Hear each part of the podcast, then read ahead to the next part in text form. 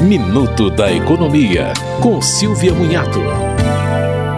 Ministério da Educação anunciou que as inscrições para o Sistema de Seleção Unificada, SISU, serão feitas entre 28 de fevereiro e 3 de março. A inscrição é aberta para quem fez o Enem 2022. Já o programa Universidade para Todos, que oferece bolsas para universidades particulares, terá inscrição entre 7 e 10 de março. Neste caso, são válidas as notas do Enem de 2022 e 2021.